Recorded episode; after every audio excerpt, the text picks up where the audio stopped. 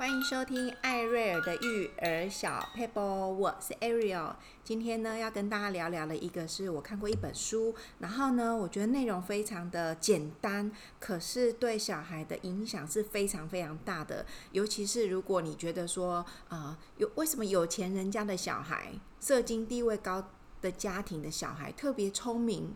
那社经地位低的小孩，为什么好像就是是资源很少吗？为什么感觉他们就输在起跑点上？那我觉得呢，我今天啊、想分享的这个内容，就可以打破这个惯性，而且其实也有研究。显示如何降低贫富差距对小孩的影响，我觉得今天这一集就非常的重要，而且我个人很喜欢那种又简单又不用花钱，然后又我们平凡人做得到，可是又可以改变小孩很多的撇步，好不好？所以今天呢，我就很喜欢这个单元。那其实它是一本书，这本书叫做。父母的语言，好，大家可以去 Google 看一下，它是有个计划叫做三千万字，给孩子更优质的学习型大脑。那我截录里面的重点呢，因为它一大本呢，看完其实就是一个重点。那个重点呢，就是什么呢？好，就是要一直跟小孩说话，要一直说话。怎么说？为什么要一直跟小孩对话？对话就可以增加他们大脑的聪明度吗？没错哦，其实有。计划这个呃，这个计划的科学证明，其实就是告诉我们在婴儿他出生，他的聪明不是天生的，是他变聪明了。所以平凡人的大脑，我们不要说那种特殊天才呀，哦，极聪明或是极笨的，我们就说那些我们正常人的小孩婴儿，我们正常人的大脑，他其实就是不是生来聪明哦，是。变聪明的小孩的智力原来是可塑性的，所以啊，你就想想看哦，比如说你手上有一把玫瑰花的种子，每个种种子都长得一模一样，可是呢，它在什么样的环境下成长，它得到的养分，它得到的阳光，它得到的呃空气，如果是不一样的，你想想看，这个种子长出来的花会不会都很漂亮？不会嘛，对不对？你就想一一一个玫瑰花的种子，如果长在花园里，然后有有园丁细心的呵护，跟长在暗无天日的地下室的玫瑰花，你觉得哪一朵花会更迷人、更漂亮呢？好，那由由此可知，其实我们的孩子他们也是生来，但大家都是健康的，都是当然每个人基因不一样，可是可塑性是很强的哦。我也记得我，我妈妈曾经跟我说，他们认识一对双胞胎。那那双胞胎呢，他们从小就出生双胞胎，然后那个年代就是其中一个双胞胎就被呃被领养到国外去。可是有一天，他的生父生母有人离开人世间，他要回来奔丧的时候，你会发现两个人明明是同卵双生，长得一模一样。但是呢，他们的身高居然差很多，然后他们的谈吐当然差很多。可是你会发现，光身高这件事情呢，不同的环境，居然一个可以长到一百八，在国外的环境可以长到一百八，在台湾的环境，它却只有一百七不到。可是他们明明是同卵哦，照理说要一模一样，他们确实五官长得一模一样。可是到了成年人之后，他们因为环境的不一样，他们得到的养分是不同的。不管是运动啊、阳光啊、知识的累积啊等等等，食物都会影响哦。所以孩子的智力不是出生就设定好的，是我们可以呃仰赖父母提供的语言环境来增加他的大脑。那就有三个重点。好，第一个呢就是共情专注。我现在就直接进入方法啦。第一个方法就是共情专注。什么叫共情？不管你的小孩。对什么有兴趣，或者他在看什么，你就跟他一起用他的眼光看这件事情。比如说他在看一本书，你不要说你就去看书，你自己去看，然后你就让他自己去看，或是说你就去沙子那边玩，自己去玩，你自己玩好，或是画画好，他就是你就给他一张纸、一张笔、一支笔、一支笔、一张纸，你自己去画。那就不叫做共情了。所谓共情，就是可能用餐前他在画画，那你就可以跟他一起说：“哇，你画的这是什么？好，第一点就是共情，你要跟他一起参与在一件事情，那当然是参与他的啦，不是参与你的啦。哈，第二，所以总共三个方法哦，这三个方法你如果可以记住这本书，你就不用去看了，我就讲完了。好，第二个方法就是多说一点。什么叫多说一点？举例，他在画画，你在旁边看，你就可以跟他聊天，就说：哇，你画的这个尖尖的是什么呀？尖尖的。是什么？然后他可能就会说：“好，那你就继续讲。哇，尖尖的，我也想到呃雨伞呢，我也想到剑，我也想到什么耶？那你这个尖尖的是画什么？哦，原来他画的是蛇。我说你就可以再跟他聊。哇，那画的是蛇，是什么样的蛇？是会吃人的蛇呢，还是不吃人的蛇？等等的这些内容呢都没有一定。可是你知道吗？就是多说一点，你就是跟他。”你就是跟他多说一点，他还在三岁以前，可呃，在一岁以前，可能是你要一直说，一直说，一直说，好不好？说到口渴，喝口水，再继续说。这个时候，他的脑袋已经开始建构语言了。然后呢，第三点哦，就最后一点讲完喽。好，第三点就是轮流说话。当小孩开始会表达的时候，你就要开始跟他有对话了，让他多说一点。比如说，哇，这个尖尖的，你说是画蛇哦，哦，我觉得很像柱子。那你觉得尖尖的还像什么呢？还可以画出像什么呢？就是轮流说话。好，讲完了。那你说这三点，这三点有什么厉害的吗？我跟你说很厉害。当你在跟他说话的过程，你能不能建构他数学脑？可以哦。你在跟他说话的时候，你就哇，你这个是长方形诶。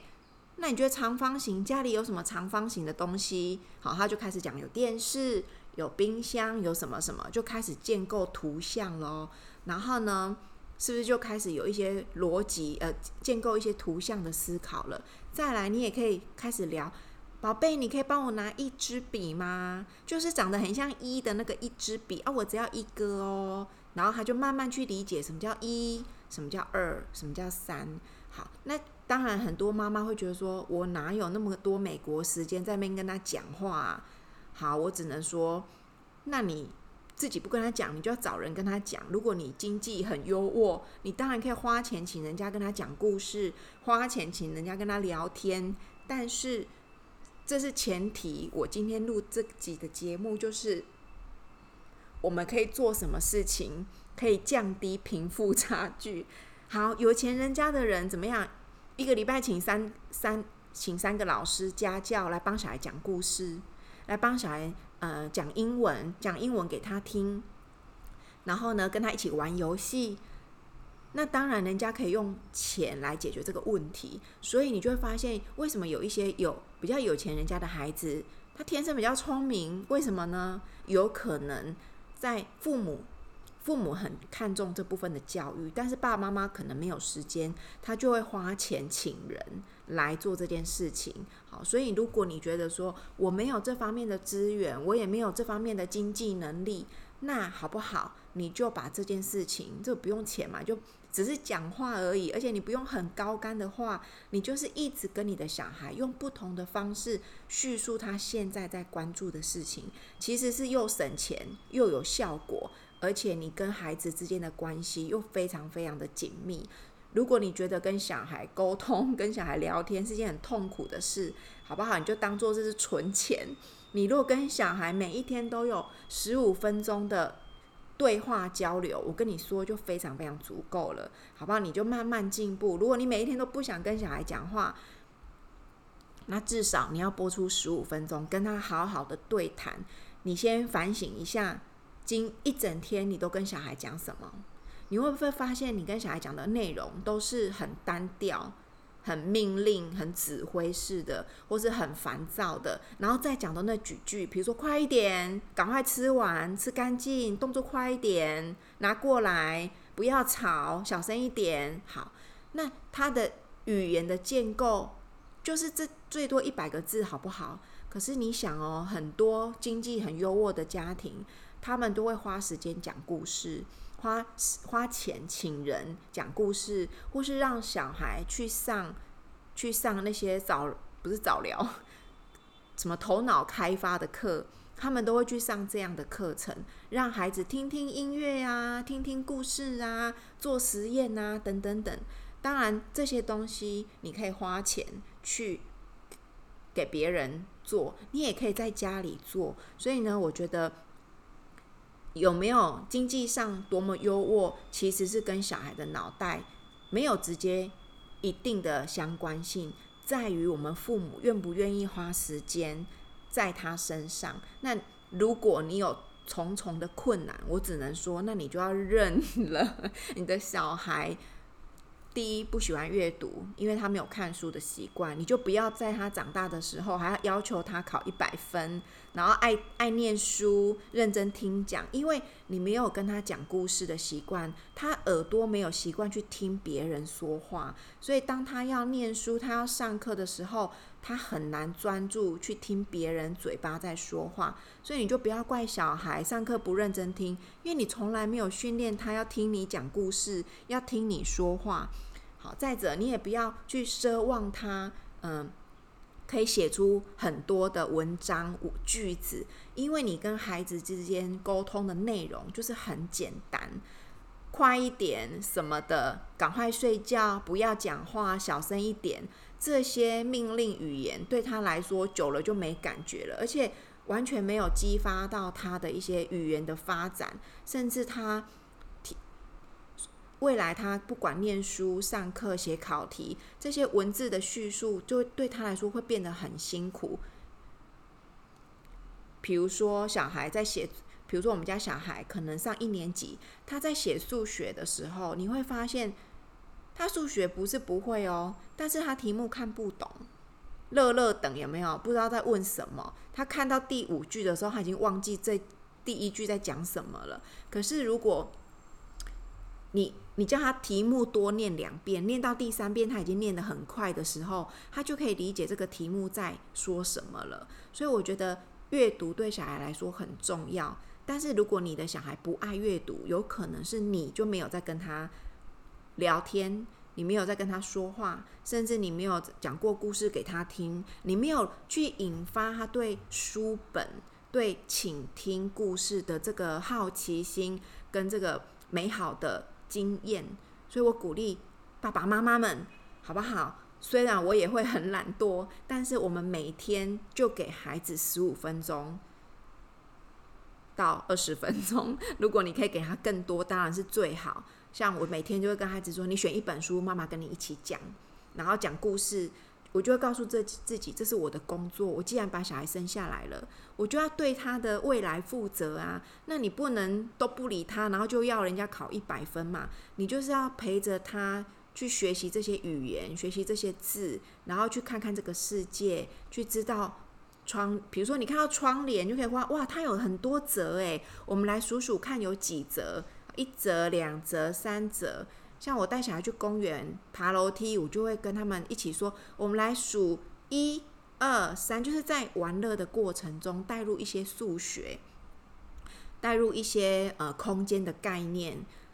当然，我知道爸爸妈妈可能没有这么多时间，但是好不好？一天花一点点的时间，都可以跟小孩一起